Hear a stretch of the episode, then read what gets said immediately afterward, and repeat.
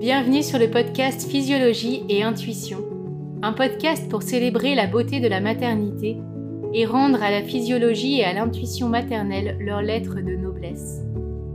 Dans une société habituée à évoluer en captivité, des femmes, des familles choisissent de vivre libres et souveraines, d'enfanter dans leur puissance, d'élever leurs enfants dans un autre paradigme. Je m'appelle Johanna, ce podcast est mon humble participation à l'émergence d'une nouvelle culture qui honore la vie. Comme le disait si bien Janine Parvati Baker, la paix sur Terre commence avec la naissance. Puisse chaque femme qui le souhaite faire l'expérience de ce chemin de confiance, de guérison et de connaissance que peut être la maternité. Puisse-t-elle être soutenue, entourée et célébrée dans cette grande transition qu'est chaque naissance puissent tous les bébés naître dans la douceur. Ce podcast n'a pas vocation à prodiguer des conseils. Plutôt que de donner des réponses, il invite chacune à retrouver en soi la source de ces réponses. Il est une invitation à prendre la pleine responsabilité de sa vie et de ses choix. Aujourd'hui, j'ai la joie de vous partager le témoignage de Laetitia, femme multipassionnée comme elle se décrit elle-même, maman, doula, éducatrice Montessori, entre autres. Comme elle le dit elle-même, elle a été maman à la vingtaine, puis à la trentaine. Elle a allaité des années. Elle a vécu le maternage proximal, elle a connu les joies des enfants rapprochés et le grand écart d'âge. Elle a porté des heures chaque jour ses enfants pendant de nombreuses années. Elle a été maman nomade, elle a été maman solo, elle a été la maman à plein temps et la working mum. Elle a grandi avec chacun de ses enfants. Elle est la créatrice du podcast Enfanter et devenir, dans lequel elle offre aux femmes un espace de parole pour y conter l'histoire de leurs enfantements. Aujourd'hui, c'est ici qu'elle nous raconte ses enfantements. Place à son histoire. Salut Laetitia, merci d'avoir accepté mon invitation et merci de venir nous raconter ton histoire de maman. Euh, je t'invite à te présenter. Ben, merci à toi de m'inviter, Joanne. Je suis ravie euh, d'être de ce côté-là du micro, du coup. Alors, ben, moi, c'est Laetitia. Euh, je suis maman de trois enfants, principalement. Et puis, voilà, j'ai un, chemin de vie qui m'a emmenée euh, vers l'enfantement libre, comme moi, je le définis. Donc ça, c'est vrai que, comme on pouvait dire juste avant, on a tous, toutes des images qui sont assez différentes, je pense, en fonction ben, des différents repères qu'on a pu avoir et puis des histoires, j'imagine. Donc, je suis ravie que ton podcast puisse évoquer le sujet et je pense que c'est très complémentaire avec celui que je propose, voilà, qui s'appelle Enfanter et devenir. Est-ce que tu veux nous présenter justement ton podcast? Eh ben, Du coup, l'idée du, podcast euh, que j'ai commencé pendant le confinement, là, c'est euh, récit de naissance à soi et au monde. En fait, je me suis rendu compte euh, au fur et à mesure du temps que les femmes euh, aimaient clairement entendre des récits naissance. Moi, je sais que enceinte, c'est quelque chose que j'ai vraiment dévoré pour mes différentes grossesses. J'ai beaucoup aimé euh, lire principalement parce que, alors moi, il faut savoir que ça fait deux ans que j'ai un, smartphone, qu'avant, je n'étais pas du tout euh, connectée, pas du tout branchée, Internet et compagnie. Donc, c'était beaucoup de lecture. Et le format podcast, euh, bah, j'ai découvert ça bah, il y a, peut-être six mois, hein. c'est hyper récent, mais je trouve ça génial parce que je pouvais télécharger mes trucs, aller au jardin, puisque nous, on, vit du coup dans un ancien presbytère avec un petit verger, un grand potager, on est pas mal en permaculture et tout, donc on passe beaucoup de temps dehors. Donc pour moi, c'était top, ça me permettait euh, d'être au jardin, d'écouter tranquille et tout. Donc euh, je me suis dit que ça pouvait être une formule qui était quand même cool. Et puis dans la voix, il y a plein de choses qui passent, qui ne sont pas les mêmes non plus à l'écrit. Donc euh. Et notamment, euh, c'est bon d'entendre des récits et je me suis rendu compte au fil du temps que c'était aussi bon euh, ben, de les partager. Je me rends compte que là, pour les femmes, c'est vraiment une libération. On le revit, on est nombreuses et même quand on a vécu des histoires d'enfantement qui sont pas faciles, eh ben, ça fait du bien de les partager. Et en fait, je me rends compte que j'avais pas envie de partir sur l'idée d'un podcast, qu'on a des invités prestigieux, qu'on écrit des bouquins. Qu Alors, je dis pas que c'est pas bien, hein, mais moi, je suis vraiment partie du principe qu'on a toutes quelque chose d'hyper riche et hyper fort à partager et qu'on est toutes liées, donc ça fera forcément écho. Euh, voilà, en gros. Et dans, je trouve aussi dans les podcasts, on retrouve un peu cette tradition de la culture orale, de la transmission. Alors certes, c'est virtuel, mais ça faisait partie de la culture de transmettre de femme à femme euh, les naissances. Et c'est peut-être une manière moderne de redonner un peu cette transmission. Oui, tout à fait, carrément. Clair que les mots guérissent aussi, raconter et avoir l'espace pour être écouté. Oui, je pense. Et puis, j'ai trouvé ça vraiment touchant parce que je me rends compte, et pour avoir enregistré un épisode de moi moi-même, euh, je trouve que c'est quand même pas facile. Et souvent, euh, bah, les femmes me disaient, alors les femmes, maintenant j'ai commencé à avoir des papas aussi, hein, je suis assez contente, mais euh, bah, les personnes me disaient en s'écoutant, waouh, en fait, j'ai l'impression que c'est pas super, tu vois, j'ai oublié des choses, il y a des choses qui me semblent pas hyper intéressantes, alors qu'en fait, bah non, c'est juste, on est hyper critique et hyper dur envers nous-mêmes, et ça, pense que c'est euh, dans beaucoup de milieux. Oui, c'est aussi un chemin, de, un chemin de douceur envers nous-mêmes et de, compassion, enfin de, ouais, d'amour, quoi, de se retrouver. C'est clair. Ça, je pense qu'on a vraiment beaucoup besoin. Quoi. Alors, c'est alors ça peut prendre la parole. ok. Et eh ben, ce chemin transformateur. Ben alors, en gros, euh, moi, j'ai donc trois enfants. Hum, ma première euh, va avoir 12 ans à la fin de l'année. Déjà, ça file. Et euh, j'ai fait mes six premiers mois de grossesse en voyage. J'avais l'idée d'une naissance à la maison au départ. Enfin, ça me semblait assez naturel, comme je savais que je voulais porter, je savais que si je pouvais, je voulais allaiter. Hum. Le fameux si je pouvais, ça j'adore. Et euh, en rentrant en France, ça avait été assez compliqué parce que on m'a vraiment infantilisée, donc j'avais 22 ans.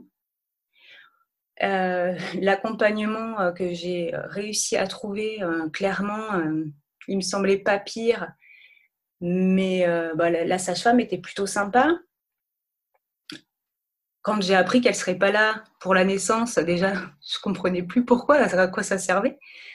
Et en même temps, ben, j'avais pas trop le choix parce que j'avais trouvé personne d'autre parce qu'à plus de six mois de grossesse, euh, clairement, il euh, n'y a personne qui, a envie. du coup, euh, c'était pas hyper, hyper simple pour moi et en même temps, j'étais hyper confiante. En gros, je ne crois pas avoir lu un seul bouquin autour de la naissance. J'avais lu les premiers bouquins de Jacques Salomé. Après, j'étais déjà dans le milieu, on va dire, de l'enfance, puisque j'avais le BAFA, j'avais déjà bossé en structure. Donc, j'étais quand même familière avec les petits enfants les enfants. Euh, autour de moi, j'avais qu'un couple de potes qui étaient déjà parents. Donc, euh, c'était quand même. Euh, voilà, j'avais vu des tout petits. Voilà. Ah, on est, on est accompagnés. Et voilà, la, naissance s'est quand même relativement bien passée. J'ai eu ce qu'on appelle un faux travail pendant une semaine avant. Et alors, ce mot de faux travail me sort vraiment par les yeux parce qu'en gros, moi, ce que j'ai eu, c'est des contractions tous les soirs. Donc tous les soirs, je pensais que c'était le début du travail, sachant que c'était prévu pour le 6 décembre et qu'elle était arrivée le 8. Donc au niveau des dates, ça collait bien. Et en fait, tous les soirs, ben, au bout de 2-3 heures de travail, ça s'arrêtait et je m'endormais. Et, le soir où ça s'est vraiment lancé, j'y croyais plus. Donc j'avais dépassé le terme de deux jours. J'avais été faire un petit point à la maternité où il m'avait dit que j'étais déjà à trois, qu'il pouvait me garder, me décoller euh, les membranes. Enfin voilà, j'avais dit non, non, je rentre, pas de souci. Et finalement, j'ai perdu les os euh, à minuit moins le quart. Et quand je suis arrivée en structure, un peu après, le temps de faire la route, de prendre une douche, je n'étais pas pressée. Hein. Là, je me suis dit quand même que ça piquait. Donc, j'ai pris un spasson, vraiment le truc bizarre qu'on peut faire des fois. Et, euh, et, du coup, elle est née trois quarts d'heure après. Je, suis arrivée dilatée à 7, elle est née trois quarts d'heure après. Donc, il n'y a pas eu le temps euh, de faire. je, je, crois qu'ils ont voulu me mettre un monito, mais vu que j'allais tout le temps aux toilettes, ils n'ont pas pu. Le moment où ils ont ils ont voulu le faire. Euh, moi, j'étais euh, vraiment à dilatation complète et puis j'avais envie de pousser, donc euh, voilà. Ça a été rapide. Et tout le monde autour de moi après m'a dit oh, mais quelle super naissance, t'as accouché vite, c'est vraiment une chance tout ça. Alors moi le vite, si tu veux, étant donné la semaine que j'avais passée dans l'état de fatigue dans lequel j'étais après, ça me faisait quand même doucement rire. Mais enfin bref, je, c'était pas ce que je voulais. En gros, euh, oui, en effet, je me rendais bien compte que par rapport à tous les récits traumatiques que j'entendais, c'était pas, euh, je, ne me sentais pas légitime de me plaindre. Mais à côté de ça, c'était clairement pas ce que moi j'avais envie de vivre. Donc voilà, je, je l'avais pas, j'étais pas hyper enchantée de ça. Et hum, mon fils, mon deuxième, s'est invité quand ma grande avait un an et demi. Donc c'était pas, c'était pas prévu. C'était une belle surprise pour moi, moins pour le papa. Donc pour lui, ça a été très difficile. Et comme on était saisonnier, on avait changé de région. On était à la montagne, à Valoir, où euh, à un peu plus d'une heure de route, il y avait une sage-femme euh, qui exerçait, Sandrine. Une merveilleuse sage-femme euh, qui m'a vraiment, dès le départ, mis hyper à l'aise, hyper bien accueillie. Enfin voilà, ça n'a déjà rien à voir là. On a fait un accompagnement global elle a réussi à être euh, mais tellement euh, dans un non-jugement, dans une bienveillance envers notre histoire qui n'était pas simple, hein, parce que le papa, moi, n'est pas venu aux échos, il m'a laissé euh, vraiment bah, gérer toute seule cette grossesse que lui subissait. Donc, ça va pas, la, grossesse, ça n'a pas été simple, j'ai dû reprendre le boulot. Au final, à 7 mois, j'étais tellement fatiguée. Enfin voilà, on habitait à la montagne, il y avait 20 cm de neige tous les deux jours, je déneigeais les bagnoles tout le temps, c'était euh, intense. Et à 7 mois, elle m'a dit que, bah, que c'était pas possible. En fait, j'avais pas mal de contractions. Elle m'a dit bah, là, il y, a deux, il y a deux options. Soit euh, on se retrouve la semaine prochaine avec euh, au centre des grands prémas à Grenoble, soit tu t'arrêtes là. Il faut vraiment que tu t'arrêtes, que tu comprennes qu'à la maison c'est stop. Et, et que c'est pas possible de continuer comme ça. Du coup, euh, clairement, ça a été un gros électrochoc pour moi. À ce moment-là, je me suis dit, euh, en effet, je ne peux pas continuer à, tout gérer de front et il faut vraiment que, j'arrive à en profiter. Quoi. Parce qu'on avait beau avoir le projet euh, d'une naissance à la maison, moi, je me sentais hyper bien accompagnée. j'étais vraiment dans un moment où je voulais prouver, je voulais prouver que j'étais capable de tout gérer, c'était déjà pas facile pour le papa de pas avoir choisi, alors que voilà, c'est moi qui, qui, me démenais et je, me, je m'usais. Quoi. Du coup, j'ai passé les deux derniers mois de ma grossesse, euh, donc arrêté, alité. Enfin, alité, alors c'était pas un alitement strict. Par contre, étant donné que c'est ce que, voilà, elle m'avait dit tu fais comme tu le sens. Et moi, clairement, parce que je sentais que j'avais besoin d'être allongée tout le temps. Quoi. Donc, je me levais vraiment pour le strict minimum. J'ai la chance d'avoir une amie euh, qui était très présente à ce moment-là qui s'occupait euh, beaucoup de ma fille, qui l'emmenait à la garderie pour que j'ai eu des temps pour me reposer et tout. Enfin, c'était vraiment top. Et là, j'ai bouquiné, j'ai fait une, vraiment une razzia. Donc, euh, cette merveilleuse sage-femme avait euh, une bibliothèque de folie où j'ai découvert tous les Michel Audin, Lise Bartoli. Enfin, je me suis vraiment régalée avec euh, plein de récits de naissance, justement. Là, ça a été vraiment euh, une grosse, grosse boulimie. vu que je ne faisais que ça, euh, j'en ai eu vraiment beaucoup. Et voilà, le terme se rapprochait tranquillement. Et voilà, la sage-femme avait un peu plus d'une heure et demie, je crois, de route pour venir jusqu'à chez nous. Bon, ce qui est quand même pas mal, sachant que vu que pour ma première, entre le moment où j'avais perdu les os et le moment où elle était née, il s'était passé deux heures. Donc on s'était dit que potentiellement elle serait pas là. Donc on s'était vraiment préparé à ce qu'elle soit pas là, parce que c'était un truc dont on avait pas mal parlé avec elle, sachant qu'elle, elle, elle, fait partie d'écoles vraiment euh, des sages-femmes AD où euh, voilà, elle n'accepte pas, par exemple, euh, ben, des dessins sans siège. je ne crois pas qu'elle fasse d'AVAC, je crois pas qu'elle fasse de jumeaux. Enfin, tu vois, elle, veut s'en tenir à la charte vraiment. voilà, j'accompagne les accouchements, mais je prends surtout pas de risque, alors ce qui est, tout à fait honorable, bien sûr, hein, parce que moi, je tire vraiment mon chapeau à toutes ces sages-femmes AD qui sont humainement euh, hyper investies, hyper impliquées. Je trouve ça vraiment euh, une chance qu'on a. Et ouais, un grand merci à elle. Mais toujours est-il que nous, euh, du coup, elle nous avait vraiment briefé. On avait loué une bouteille d'oxygène, tout ça. Il y avait plein de, petits trucs qui étaient importants. On avait également fait les tests du strepto B, par exemple pour elle, c'était important. Alors, elle, nous, en fait, elle nous a jamais imposé. Mais elle nous disait clairement que elle, c'était des choses qui la rassuraient. Et que voilà, du coup, c'était un petit peu un contrat, si tu veux, quelque part, on n'a jamais rien signé, mais c'est toujours pareil, tu vois, elles n'ont pas d'assurance. Donc euh, voilà, c'est, je pense que c'était, euh, moi en tout cas, ça me semblait correct comme ça. Donc voilà, tout, tout s'est hyper bien passé. Au final, euh, on a des amis qui sont venus toute la semaine. Donc voilà, je me suis fait une semaine full ocytocine, tu vois. Les copains qu'on n'a pas vus depuis longtemps, avec les enfants qui jouaient. Enfin, c'était vraiment super ambiance, c'était hyper cool. Enfin bref, là j'ai vraiment profité. Puis je, me sentais un peu mieux physiquement. Mon bébé était bien descendu, donc je respirais mieux déjà. J'avais moins de remontée acide parce que ça avait été un peu un calvaire toute la grossesse. Et, euh, et un soir, je me rappelle, on avait fait beaucoup de bouffe cette semaine-là à la maison. Et un soir où euh, j'ai un copain, je crois, qui m'avait proposé, qui m'avait dit peut-être on peut faire ça dans le gîte plutôt, tu vois. Ouais, ouais, c'est une bonne idée, quoi. Et en fait, on avait fait la bouffe dans le gîte qu'il louait. Et j'avais dû rentrer vers euh, minuit, un truc comme ça. On avait passé une super soirée, je me rappelle, vraiment un petit moment un peu suspendu. Et du coup, ben, quatre heures après, mon fils naissait à la maison. Donc, euh, au moment où j'ai commencé à avoir les premières grosses contractions qui m'ont réveillée, il devait être 2 heures le matin. Et là, je me suis dit, ah, ça y est, là, c'est pareil, c'est lancé. Alors là, il faut savoir que ça faisait à peu près 15 jours que tous les soirs, j'avais des contractions. Mais c'est pareil, elles passaient. Et vu que ça m'avait fait ça pour ma fille, je, me disais, maintenant, je sais. mon corps se prépare. Là, du coup, ma sage-femme, elle m'avait expliqué comment, euh, moi, vérifier mon col. Du coup, alors, elle avait dû me faire peut-être un ou deux touchés vaginal pendant la grossesse, mais c'était plutôt pour que, voilà, écoute, bah tiens, toi touche, dis-moi ce que tu en penses. Et après, elle, avait, elle avait mis ses doigts pour me dire, bah écoute, moi je le sens comme ça, c'est normal qu'on voit pas tout à fait la même chose. Enfin, tu vois, c'était hyper intéressant. Donc là, moi, je savais que j'étais déjà dilatée à 4 et que potentiellement, quand ça allait se lancer, ça, irait vite. Quoi. Et c'est ce que ça a fait. Euh, j'ai essayé de réveiller le papa, j'ai pas réussi, je me suis dit, pas grave, je me suis mis à la poule, euh, je suis allée ou embrasser ma fille en pleine nuit pour lui dire qu'elle serait grande sœur le lendemain matin. J'allais me faire couler un bain. Je suis descendue dans le bain et là, je me suis dit, mais non, l'horreur, l'horreur, je veux pas. Je suis vite sortie de l'eau.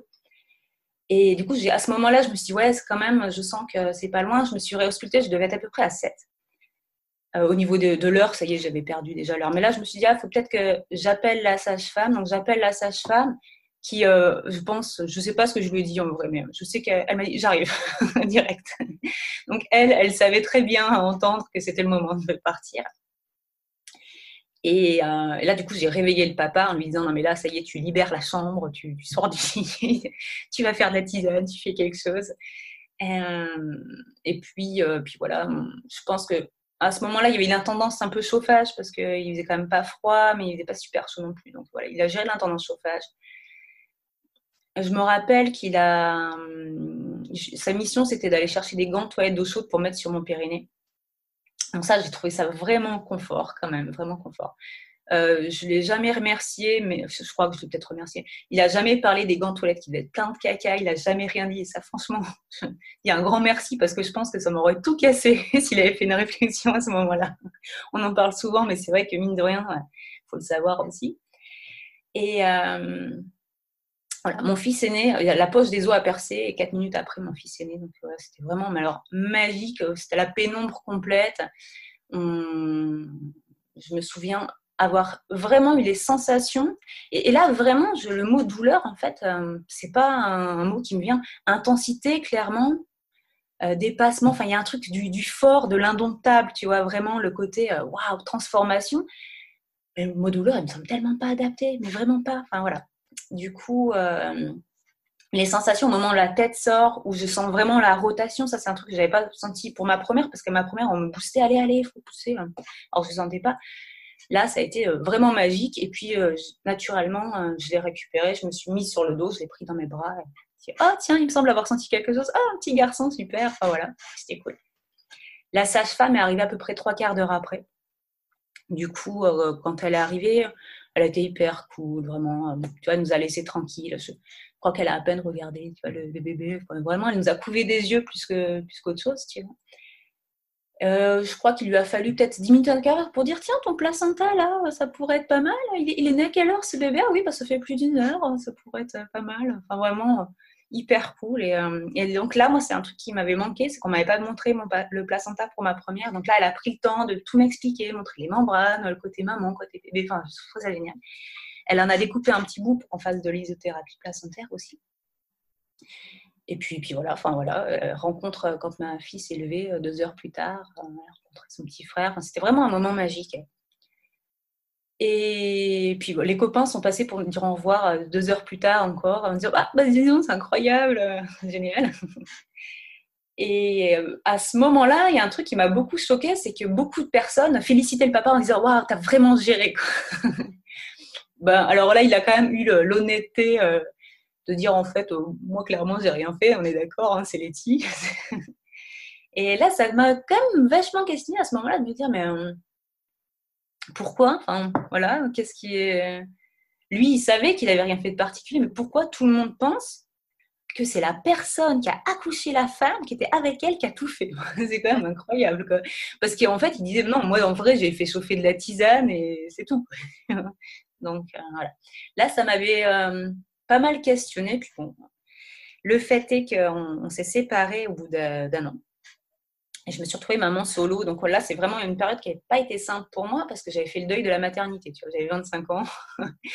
Mais bon, euh, enfin, je sais pas, la famille ricorée, tout ça, je me voyais pas euh, forcément refaire des enfants.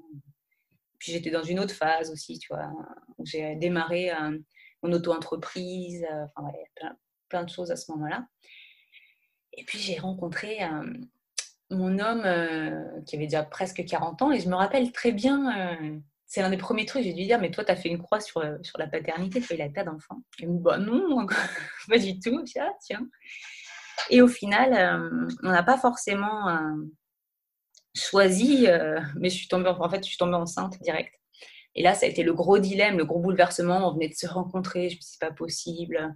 Puis toi, je le vivais un peu comme je suis maudite, encore une grossesse que j'ai pas désirée. Enfin, c'était vraiment difficile pour moi. Et j'ai fait le choix d'avorter. Donc, il m'a accompagnée dans ce choix-là, mais qui n'était pas simple non plus pour lui. Hein. Et voilà, finalement, notre histoire a, duré et, s'est renforcé. Et quand on a décidé d'être parents, et je suis, tombée enceinte directement, j'ai eu la grande chance de, tomber enceinte très facilement. Euh, en, général, il faut un rapport. Voilà. Du coup, euh, quand je suis tombée enceinte, euh, on était aux anges et, du coup, bah, on, en a parlé à tout le monde, tout le monde était au courant, les enfants, on a fait une chasse au trésor, ils étaient ravis. Et euh, j'ai fait une fausse couche. Donc, en fait, c'était une grossesse gémellaire. J'ai fait une fausse couche. Donc là, ça a été euh, hyper difficile. C'était vraiment euh, moralement hyper dur, sachant que j'ai fini du coup en bloc parce que j'ai fait une hémorragie. Donc j'ai perdu plusieurs litres de sang. On ne sait pas exactement, mais en fait, j'envoyais mon compagnon peser les protections pour avoir une petite idée. Et on pense au moins un litre 5 de ce qu'on a pesé. Donc ça faisait vraiment beaucoup. Et voilà, j'ai fini avec le SAMU qui m'emmenait aux urgences. J'ai été très mal accueillie là-bas. On m'a sorti des, réflexions vraiment horribles. Si là on a voulu faire ça comme une grande à la maison, enfin, ça veut dire quoi sérieusement? Voilà. Avec le fameux euh, toucher euh, vaginal non consenti, c'est-à-dire un viol. Hein. Alors que j'ai dit non, on l'a fait quand même. Enfin bref, j'ai fini en curtage. Et, bizarrement, euh, ça m'a vraiment confortée dans le choix. En fait, je sentais que ça que ça allait pas. À partir de 11 heures de soir, je sentais que ça allait pas, que je perdais beaucoup de sang, que j'étais faible. Enfin, faut, faut quand même savoir que aussi bien un avortement qu'une fausse couche, en fait, on, a des contractions. Hein. C'est alors, euh, je peux pas aller dire que c'est selon le terme. Je pense que c'est pas forcément comme un accouchement, mais on a vraiment des contractions. Le, corps a subi vraiment aussi. Enfin bref, sachant que là, du coup, la fausse couche, c'était naturel, j'avais pris aucun médicament. J'ai l'impression de partir dans tous les sens aussi. Non, non. Ça montre que le mot fausse couche, il est vraiment inadapté aussi. Ah, bah complètement inadapté. Naissance euh, trop précoce. Ouais, ouais. Naissance, Et du coup, euh, c'est vrai qu'autour de moi, j'ai perçu, alors je, je, pense que on me l'a dit peut-être une ou deux fois, mais euh, il y avait un peu le truc côté, ouais, ben, tu vois, pour ton accouchement à la maison, euh, tu as eu de la chance parce que tu vois, des fois, ça se passe vraiment pas bien et des fois, c'est vraiment important d'avoir la médecine, quoi. Ouais, comme si c'était une leçon, quoi, que tu devais. Ouais, carrément. Et moi, je l'ai pas du tout senti comme ça. Là, je l'ai vraiment senti pour me dire, waouh, mais en fait, en vrai, si j'avais pas cette aversion pour euh, l'hôpital, pour le monde médical qui m'avait malmené euh, tant de fois, au moment où je me suis dit, ça le fait pas, j'aurais été directe et ça aurait, on n'aurait pas été jusque-là. Parce que je l'ai senti en fait, qu'à un moment ça. Sauf qu'à ce moment-là, j'ai pas voulu l'écouter parce que je me suis dit, mais non, je vais être tellement mal là-bas que je veux pas. Et ça, c'est vraiment quelque chose, du coup, bah, je suis tombée enceinte juste après. Et là, c'est vraiment un truc que j'ai travaillé pour moi-même hein, dans cette grossesse-là, de me dire, OK, moi, je sais ce que je veux maintenant. Euh, je veux accoucher euh, toute seule. Mais, alors, il y avait deux mais. Il y avait, mais euh, le papa en question n'a jamais eu d'enfant. Lui, la seule expérience qu'il a eue, ben, c'est d'accompagner une fausse couche avec du sang partout, parce que clairement, j'avais perdu beaucoup de sang, c'était très impressionnant. Euh, lui, il a besoin d'être rassuré, c'est légitime. Tu vois, quelque part, euh, il y a une partie de moi qui me dit Bah ouais, mais c'est nous les femmes qui portons, c'est nous qui euh, avons ce choix-là et tout, et c'est important, l'homme, il doit s'adapter. Et moi, je me dis bah, En fait, ouais, mais moi, si c'est mon compagnon, et j'ai besoin qu'il soit à l'aise aussi, quelque part, pour l'être moi pleinement, pleinement sereine. Donc voilà, lui, il avait pas mal de, de questions par rapport au fait d'être seul, ou d'avoir. Enfin, dès le départ, pour lui, c'était une évidence aussi que ça se passe à la maison, ça, il n'y avait pas de souci. Mais par contre, le fait de ne pas du tout être accompagné, euh, ben, il n'était pas hyper serein avec cette idée-là. Et euh, la deuxième chose, ben, c'était euh, moi par rapport à mes saignements. Je m'étais dit, ben, en fait, clairement, oui, j'ai envie de donner naissance à la maison. Après, il faut vraiment que j'arrive à pas être têtue, tu vois, de me dire, si à un moment je sens que ça ne va pas, eh ben, je vais en structure. Enfin, tu vois, je ne veux pas donner naissance à, à, la maison à tout prix, coûte que coûte. Au bout d'un moment, bien sûr, la médecine, elle a du bon et bien sûr, si j'ai besoin, j'irai. Donc, tu vois, j'étais vraiment en paix avec ça, en fait, de me dire, ouais, si à un moment, je ne sais pas pour quelle raison, X ou Y, je sens que ça ne le fait pas, et ben on y va, et puis bah ça. Donc, on a trouvé une sage-femme qui n'accompagne pas les, naissances à la maison, mais qui, par contre, elle, a enfanté à la maison. Et qui, euh, pour qui c'est quelque chose de naturel. Donc, c'était cool de l'avoir pour un accompagnement global parce qu'elle euh, elle comprenait tu vois, c'était que des choses où moi, j'avais pas besoin de réponse, en fait, parce que, tu vois, j'avais euh, bouquiné beaucoup, parce que, du coup, j'avais accompagné des femmes autour de moi aussi sur ce chemin-là. Et euh, c'était, pour moi, c'était vraiment évident. Mais j'étais très contente qu'elle trouve d'autres mots que les miens pour en parler à mon compagnon. Euh, tu vois, elle avait le matériel pour m'expliquer avec le bassin. Enfin, tu vois, il y a des petits trucs, puis c'était différent, quoi. sachant que la question du papa, c'était est-ce qu'elle pourrait être présente ou pas. Et moi, ma question, c'était si elle était présente, est-ce qu'elle pouvait juste être dans une pièce au loin de la maison ou pas Donc, c'était pas hyper simple. Et clairement, elle, elle, le sentait pas, tu vois. Euh, tout le monde dit bah oui, peut-être, mais non, en fait, euh, enfin, moi, je peux pas. Euh, enfin, tu vois, c'était pas clair. Et, et du coup, il y avait un espèce de flou par rapport à ça. Et le flou suffisait à rassurer le papa. Donc, moi, je trouvais ça très bien parce que le flou me suffisait à me dire que bon, on pourrait gérer. Et lui, ça lui suffisait à se dire bon, bah ok, euh, voilà, si vraiment, euh, sachant qu'elle a plus d'une heure de route aussi de la maison, quoi. Et, et qu'en plus, on n'est pas dans les clous au niveau euh, accompagnement pour une sage-femme à aider parce qu'on est à plus de, on a à peu près trois quarts d'heure de la première maternité. Donc, je me suis quand même inscrite dans une matière euh, où franchement, quand je suis allée visiter, je me suis dit, ouais, c'est cool. Si, jamais je dois finir là, franchement, ça va. Vois, ils, ils, sont vraiment. Euh, je sentis un feeling, donc c'est une matière qui est encore à plus d'une heure de route chez nous, mais voilà. Et puis, euh, le, le, plus difficile, je pense, dans la naissance de ma petite dernière, c'est que mes grands étaient partis, alors qu'ils étaient hyper contents, ils avaient hyper envie d'être présents, tu vois, ils ont une grande différence d'âge. Donc, ils avaient 7 et 9 ans à l'époque même un peu plus, ouais, enfin bref. Et, euh, et du coup, c'est vrai que ça, ça a été très difficile parce que c'est la semaine où ils partaient chez leur papa. Et moi, j'arrivais à terme, je savais bien que ça n'allait pas durer plus, enfin bref. Et, hum, et, du coup, voilà, je me souviens encore de la dernière journée avant la naissance. C'était pareil, une journée pleine d'ocytocine. C'était euh, c'est un truc qu'on s'était pas fait depuis hyper longtemps. On était sortis se faire un resto, se faire un ciné en amoureux, tout ça. Enfin, c'était hyper chouette. On était rentrés le soir, on avait été invités par des voisins, puis j'avais pas vraiment envie. On s'était couché hyper tôt j'ai été réveillée à 3 heures le matin. Pareil, première grosse contraction. Et là, du coup, il faut quand même savoir que euh, là où on vit, on a une belle véranda. Et j'avais très envie de donner naissance dehors parce que c'était mon premier bébé d'été. J'avais très envie d'être euh, profiter de l'écran de nature qu'on a autour de chez nous. Donc on avait aménagé la véranda en disant si comme ça, s'il fait pas hyper chaud. Là, on, on, avait mis un spa dans la véranda. Et là, ça faisait bien trois semaines. C'est pour ça que j'étais persuadée au départ que la naissance aurait lieu avec mes grands. Ça faisait trois semaines que j'avais des contractions tous les soirs. Et que voilà, je me dis, bah non, c'est pas encore pour là, mais quand même, ça travaille bien. Donc là, je, pareil, je devais être dilatée à 4 depuis au moins, au moins 10 jours.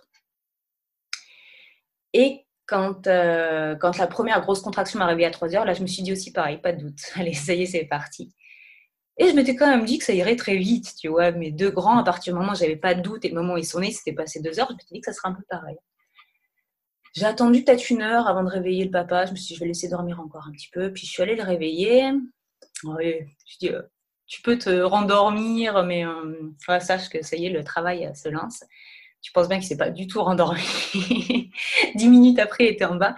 Donc là, j'ai assisté au lever du jour magnifique dans la véranda dans le, dans spa, c'était hyper chouette. Et euh, puis voilà, on a fait le petit déj. En fait, les contractions étaient très intenses et euh, entre chaque contraction, vraiment, euh, c'était hyper, je me sentais hyper reposée. En plus, j'avais passé une semaine vraiment à la cool, j'étais hyper reposée. Donc, on a fait le petit déj, un petit déj hyper copieux, tartine de pain complète avec beurre, confiture, enfin vraiment un truc bien complet. Et euh, bon, voilà. Je, me disais quand même que ça commençait à se faire long. Et à un moment, j'étais plus bien dans l'eau, donc je suis sortie de l'eau. Et ça, c'était hyper rigolo parce qu'au séminaire de Michel Audin, il y a, y a, plein de trucs, tu vois, qui sont mis où il dit, bah ouais, l'eau, c'est bien, mais au bout d'un moment, c'est bon de sortir aussi parce que cette différence va aider également. Tu vois, je me suis dit, ah, bah, naturellement. Pour ralentir le travail au bout d'un moment, c'est ce qu'il explique. C'est ça. Et du coup, je me suis dit, ah, bah tiens, tu vois, naturellement, j'ai fait à peu près deux heures dans l'eau, puis après, c'était rigolo. Et enfin, bref, euh, je me souviens, j'étais pas mal dans les toilettes sèches parce que vu que les murs sont pas très larges, ça me permettait d'avoir une main de chaque côté, tu vois, et de presser un peu. Enfin voilà, je, sentais que c'était long et en même temps, quand euh, je touchais, je sentais que j'étais. Alors là, je sentais que je commençais à être à dilatation complète, mais avec la poche qui bombait, je sentais pas trop plus. Enfin voilà. Et euh, j'ai fini par aller sur le canapé. Et là, je me disais quand même qu'il était temps. Tu vois, je sentais qu'il était temps, qu'il fallait que qu'il fallait qu'elle sorte. Et euh, là, clairement, je, commençais à sentir que c'était de la douleur, vraiment, à ce moment-là, tu vois. Il a fallu du temps, au final, il a fallu du temps.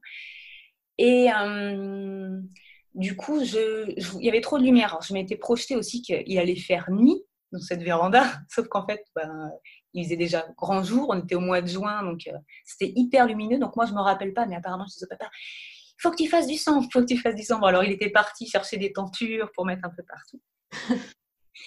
Euh, et, en fait, au moment, je me suis mis un peu dans la même position que pour mon deuxième, à moitié agenouillée euh, sur une, pile de coussins. Et au moment où la poche a percé, j'ai vu qu'elle était bien teintée. Et là, je me suis dit que c'était le temps qu'elle sorte. Mais euh, je sentais que tout allait bien, tu vois, il n'y avait pas de souci. Et du coup, là, c'est le papa qui l'a vu sortir, parce qu'à ce moment-là, j'étais un peu à quatre pattes, qui l'a vu sortir. Donc là, il me dit, mais c'est son nez, c'est pas grave, on s'en fout. et du coup, bah, il y a une poussée, la tête est sortie. Et là, j'ai senti que lui, il était euh, pas hyper serein, sachant qu'on en avait parlé avant. Je lui avais dit, écoute, c'est simple. Euh, si à un moment, toi, tu te sens pas à l'aise, tu casses. tu vois, c'est vraiment le truc hyper, voilà. Si, euh, si pour toi c'est ok, c'est cool, voilà. Sachant que j'étais pas trop sûre de vouloir qu'il soit là au départ et qu'il regarde, tu vois. Il y avait le côté où, ouais, là, je... au départ, en fait, quand il... j'avais voulu lui faire toucher la poche qui sortait, il n'avait pas voulu toucher, il avait voulu regarder. J'ai dit non, non, non, je regarde pas. Puis là, j'étais à la phase de euh, au moment où, euh, où, bébé sort, j'avais viré la serviette, je m'en foutais complètement, j'étais plus du tout. Voilà. Mais j'ai senti à ce moment-là qu'il n'était pas hyper serein et il m'a dit après qu'elle était toute violette. Et, du coup, je lui ai dit T'inquiète pas, prochaine contraction, elle sort, il n'y a pas de souci. Donc là, prochaine contraction, elle est sortie, je l'ai pris. Elle était magnifique. Quand je regarde les photos, je me dis Ouais, c'est vrai qu'elle était bien violette, mais euh, voilà. Moi, je ne l'ai pas vue à aucun moment violette. et, et, du coup, moi, je ne savais même pas ce que c'était à ce moment-là, une naissance par la face en vrai. Hein. Elle est née du coup euh, bah, le dos à, l'inverse de ce qui est habituel et, euh, par la face. Donc euh, c'était normal que ce soit plus intense et plus long. Au final, il avait mis un, petit message à la sage-femme, juste pour lui dire que le travail s'était lancé vers les 7 heures le matin, je crois, un truc comme ça. Et je crois que vers les. Alors, du coup, ma fille est née à 9h moins le quart. Et euh, lui, il, a dû euh, lui remettre un petit message vers 10h pour dire qu'elle était bon. Voilà. Donc la sage-femme a dit bah, si vous voulez, je peux passer un peu plus tard euh, pour faire un petit coucou, puis vous faire le papier, parce qu'il me semblait qu'on en avait parlé avant, que c'était important pour vous. Je dis bah ouais, très bien, pas de souci. Donc j'avais la, la petite euh, particularité d'avoir un, placenta bipartita, donc un placenta qui est en deux parties. Donc ça, ça avait été vu euh, lors de l'écho. Euh. Et en même temps, on m'avait dit que ça posait pas forcément de soucis. J'avais posé la question à l'anesthésiste quand je m'étais inscrite à la maternité de savoir si ça posait souci après une, après une hémorragie. En fait, s'il y avait plus de risque de faire une hémorragie. Il m'avait dit non, clairement, non, pas du tout. Donc ça, ça m'avait quand même bien rassurée. Puis je m'étais vraiment penchée sur cette question-là, de dire voilà, euh, qu'est-ce que je fais dans, ces cas et tout. Et puis finalement, donc le placenta a mis à peu près une heure et demie à sortir. Donc un premier lobe s'est décroché et est sorti. En fait, ben, il y avait, ça pendait, il y avait un bout. Donc euh, j'avais mon bébé dans les bras, j'étais accroupie euh, au-dessus d'un, au-dessus d'une alaise. Franchement, c'est passé très vite, ça m'a pas posé de soucis du tout. Puis il est sorti, on a bien vu qu'il était entier, il était tout beau, il n'y avait pas de soucis. Et voilà, en gros. Euh... Vous avez fait quoi pour le, cordon? Eh ben du coup, on a laissé euh, ma fille relier euh, jusqu'à, je sais pas, jusqu'à début d'après-midi, tu vois, peut-être 4 heures après, un truc comme ça. Et c'est le papa qui l'a coupé, simplement. Euh, moi, je m'étais posé la question parce que symboliquement, j'aimais bien l'histoire de le brûler. Clairement, on a des dreads, tu vois, tous les deux, et pour avoir souvenir d'avoir cramé du cheveu, l'odeur du cochon gris, ouais, moi je suis hyper sensible, tu vois, je mange très très peu de viande, euh, je suis hyper, euh, au niveau des odeurs, j'étais hyper sensible et clairement, je ne le sentais pas. En fait, j'avais pas, pas envie que ça risque de puer. Bon, on me dit qu'on, voilà, c'est pas pareil. Mais, psychologiquement, euh, voilà. C'est de faire ce qu'on, ce qui est bon pour nous. Ouais, c'est ça.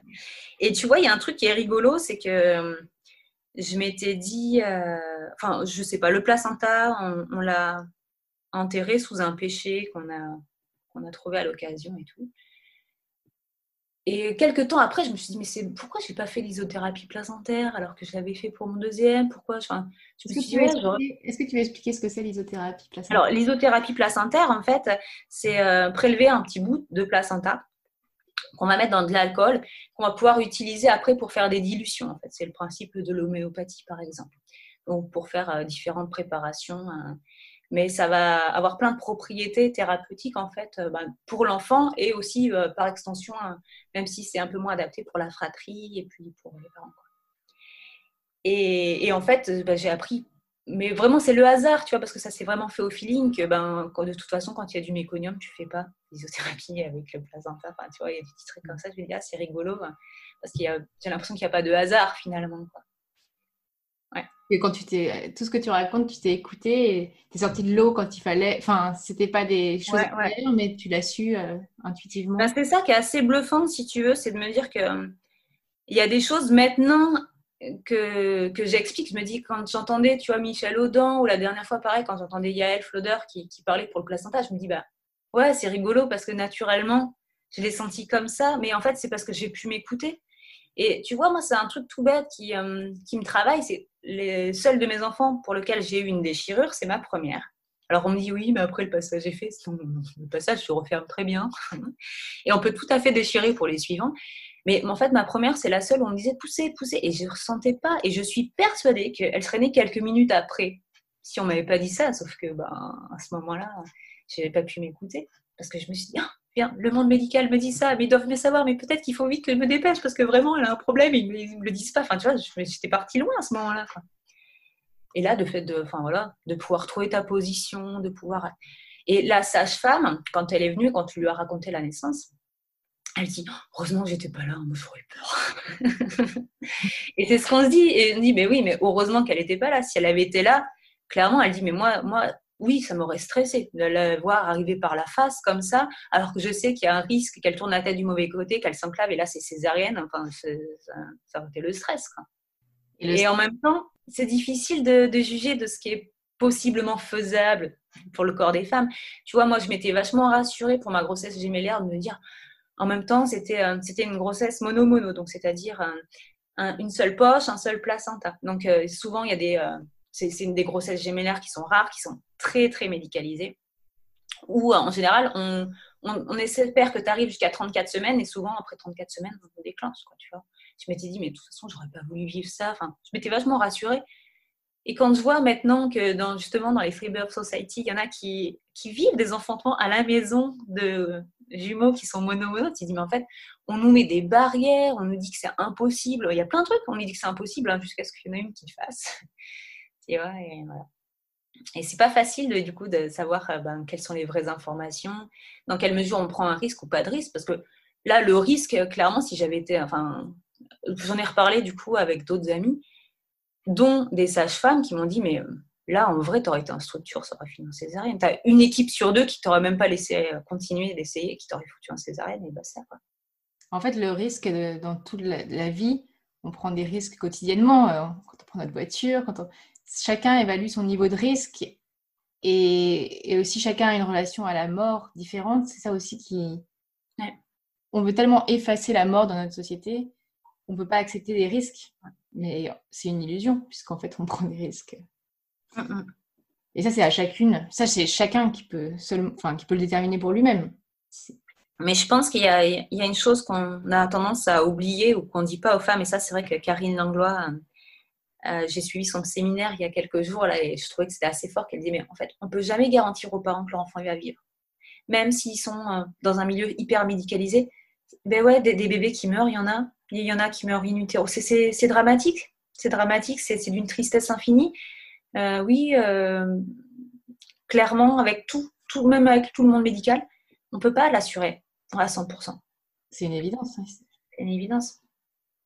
Et, ouais, ouais. et le refus de parler de mort euh, entraîne cette peur immense qui, qui, à côté de ça, sabote des choses qui pourraient bien se passer. Et du coup, de, de quel droit cette peur-là, elle peut empêcher de vivre euh, ben, des expériences qui sont transformatrices? De quel droit on peut euh, utiliser ça pour, euh, pour infantiliser comme ça les femmes pour... Parce que moi, clairement, j'avais jamais été très sûre de moi. Moi, j'ai une histoire aussi qui n'était pas facile parce que du coup, j'ai été violée toute mon enfance, tu vois. Donc déjà, il quand j'avais quand même un passif qui n'était pas évident. En tant que femme, j'avais jamais été sûre de moi. Mais en tant que maman, tu vois, ne serait-ce que d'avoir vécu une naissance où où j'ai eu l'impression d'avoir euh, ben, d'avoir géré, et ben en fait, je me suis toujours sentie hyper sûre de moi en tant que maman. Quoi. Et je me dis que mine de rien, quand, quand tu doutes, quand, euh, ben, quand on t'accouche et que c'est même pas toi qui as l'impression d'avoir as l'impression d'avoir été dépossédé de ton enfantement, je me dis, ben, mine de rien, c'est encore euh, différent de se sentir, tu sais, sûre de toi en tant que mère. Et puis forcément, quand tu n'es pas sûre de toi, je veux dire, la société, elle ne nous fait pas de cadeau en tant que femme aujourd'hui. On, on a l'impression de. Il y a quelque chose qui va pas, c'est notre faute. Enfin, je veux dire, la mère, elle a quand même les épaules bien larges. C'est clair. Bah, moi, c'est tout le propos de mon podcast. Je pense du tien aussi. C'est justement de... que, cette expérience de l'enfantement, elle est aussi... Bien sûr, on peut expérimenter cette puissance d'autres manières, mais elle est fondatrice de l'expérience maternelle. Et quand elle est volée, enfin, je veux dire, c'est. Parce que toute notre vie, quand on est mère, on est confronté à des questions. Euh, comment on fait ci, comment on fait ça, quel choix faire. Et en fait, si on, est, si, on, si on sait s'écouter, si on sait suivre notre intuition, on trouve les réponses. C'est pas des questions de contenu, bien sûr. Il y a des techniques pour euh, que ton enfant il dorme un peu mieux et tout, mais au fond, c'est pas tant les techniques, c'est pas tant comment faire, c'est comment est-ce que j'écoute mon intuition et je. Il n'y a pas de mode d'emploi, puis ce que tu as fait pour un, ça marchera pas pour l'autre, ça, te remet, tu as, besoin d'être, euh, d'avoir d'humilité quand même en tant que femme, en tant que maman, enfin en tant qu'humain bien sûr, mais ça te remet quand même euh, bien les pendules à l'heure. Il y a des aussi tous les commentaires qu'on se... Euh, pareil, l'enfantement, je pense que c'est une forme de réappropriation de ce de savoir qu'on est plus forte que tout ce que les gens vont nous dire, parce que ça c'est permanent quand t'es mère, euh, quand t'es parent, les commentaires des autres. Et, j'ai l'impression que dans cet événement de l'enfantement se cristallise une expérience qui peut vraiment libérer, libérer ouais, notre, notre capacité à être authentique quoi, dans ce tout ce qu'on fait. Ouais, complètement. Oui, oui, je pense que ça remet. Tu vois, ça, moi, sincèrement, je pense qu'au niveau de, au fur et à mesure des mêmes maternités, j'ai vraiment une vision euh, bah, du monde dans sa globalité qui a vachement évolué. Même si j'avais des, valeurs, euh, déjà, je pense qu'il y en a certaines euh, que j'ai remises en question déjà. Et puis, je pense que je suis allée beaucoup plus loin, en fait. Enfin, tu vois, il y a, y a, plein de choses qui, naturellement, où là, j'ai envie de, moi, continuer à me faire confiance, tu vois. Donc, ça, ça va maintenant par rapport au cycle féminin de me dire, bah ouais, il y a une période de mon cycle où clairement, ben, j'ai le droit, tu vois, j'ai juste le droit d'être euh, moins active et euh, au contraire, euh, ben, je, vais m'écouter et, je sais qu'à la maison, ben, pour les enfants, c'est hyper simple, hyper naturel. Tu vois, moi, j'ai ma fille qui se rapproche doucement de ses premières ménages et, Et bon, bah, pour elle, c'est une évidence, tu vois, qu'elle sait comment ça fonctionne. Et, mon fils le sait tout aussi bien, ceci dit, tu vois, parce que c'est hyper important. Je me dis, on mis tellement de choses sur la moitié quand même de la population. Enfin, c'est quand même incroyable qu'on vive tous au rythme des hommes, alors qu'il y a la moitié des personnes à qui ça ne peut pas convenir. Physiologiquement, c'est pas possible. Quoi. Et du coup, ça se permet vraiment de se réapproprier aussi bah, ça fait pleine puissance et puis, euh, puis d'accepter comme tu dis, de, transformer la culture dans laquelle nos enfants grandissent. Et pour eux, l'enfantement, bah, ça devient normal, un événement euh, familial. Et Du coup, moi, ma, grande, elle, euh, me le reproche un petit peu quelque part, de dire, je suis quand même la seule qui soit pas née à la maison. je dis, bah ouais, ma chérie. Mais je lui explique simplement que j'étais jeune aussi, que j'avais pas les mêmes connaissances et que c'était pas, pas toujours évident, quoi, qu'on grandit. C'est clair. Mm, mm on transmet aussi ce chemin à nos enfants, cette capacité à changer. Ouais. Mais en fait, il y a, plein de choses, tu vois, pour moi. J'avais des copains à chaque fois que j'allais en, soirée avec eux qui me disaient ah, Tu vas pas encore nous sortir le, truc du flux instinctif. Parce que c'est vrai, ça me semble tellement révolutionnaire. Moi, quand euh, après mon deuxième, on m'en avait parlé il y a longtemps, mais pour moi, c'était quelque chose d'impensable. Tu vois, c'est le fait de ne pas mettre de protection du tout. Et moi, j'avais vraiment grandi dans le truc, bah ouais, mais les règles, c'est relou, euh, tu t'en fous du sang partout, la nuit, tu tâches tes draps. Et vraiment, j'ai taché mes draps pendant des années, quoi. Et à un moment, je me suis dit, bon, je suis toute seule à la maison avec les enfants, allez, je teste, au pire, je crains rien. et je me suis rendu compte combien ça marchait, mais j'ai jamais retaché mes draps depuis. Enfin, c'est quand même incroyable, quoi. Et vraiment, c'est un truc, mais pour moi, c'était impossible de le vivre. Et maintenant, mes enfants, quand, euh, quand ils me voient à la toilette, ils me disent ah, tu, vas faire pipi? Non, non, je vais juste libérer mon flux. Et ça leur semble hyper naturel. Et ils me voient me balader avec euh, mon petit bout de sang euh, qui va répandre ça dans les plantes dehors. Et pour eux, c'est hyper naturel. c'est comme la connaissance de son cycle pour connaître notre fertilité. Et moi, j'ai eu la même expérience quand j'ai commencé à, savoir suivre mon cycle, à, le comprendre. Je me suis dit waouh, mais pourquoi j'ai pas compris ça avant? Ça change tout. De... Bien sûr. Il y a l'impression de puissance, puis aussi de bien mieux se comprendre, se connaître. C'est c'est tellement. se euh, respecter, du coup. Se ah. respecter aussi, c'est hyper important parce qu'en fait, on va à contre-courant de, notre nature, on ne se respecte pas. Et bien sûr, c'est beaucoup plus difficile quand c'est comme ça. Ouais. Parce que ne pas se permettre d'aller bas quand euh, c'est difficile, c'est, c'est pas s'autoriser à aller haut. Euh, voilà. Ça a commencé avec ça, mais du coup, on, est, on en est très dur avec nous-mêmes au lieu de comprendre aussi ces processus physiologiques qui sont juste normaux et qui. Ouais, tellement, tellement tout ça. Bah, merci beaucoup Laetitia. Et, euh, Avec grand plaisir. À bientôt sur ton podcast pour t'écouter. Sur... Avec joie. J'espère que cet épisode vous a plu. Vous trouverez les liens vers les comptes de Laetitia dans les notes. N'hésitez pas à noter et à partager le podcast pour m'aider à le faire connaître. À bientôt!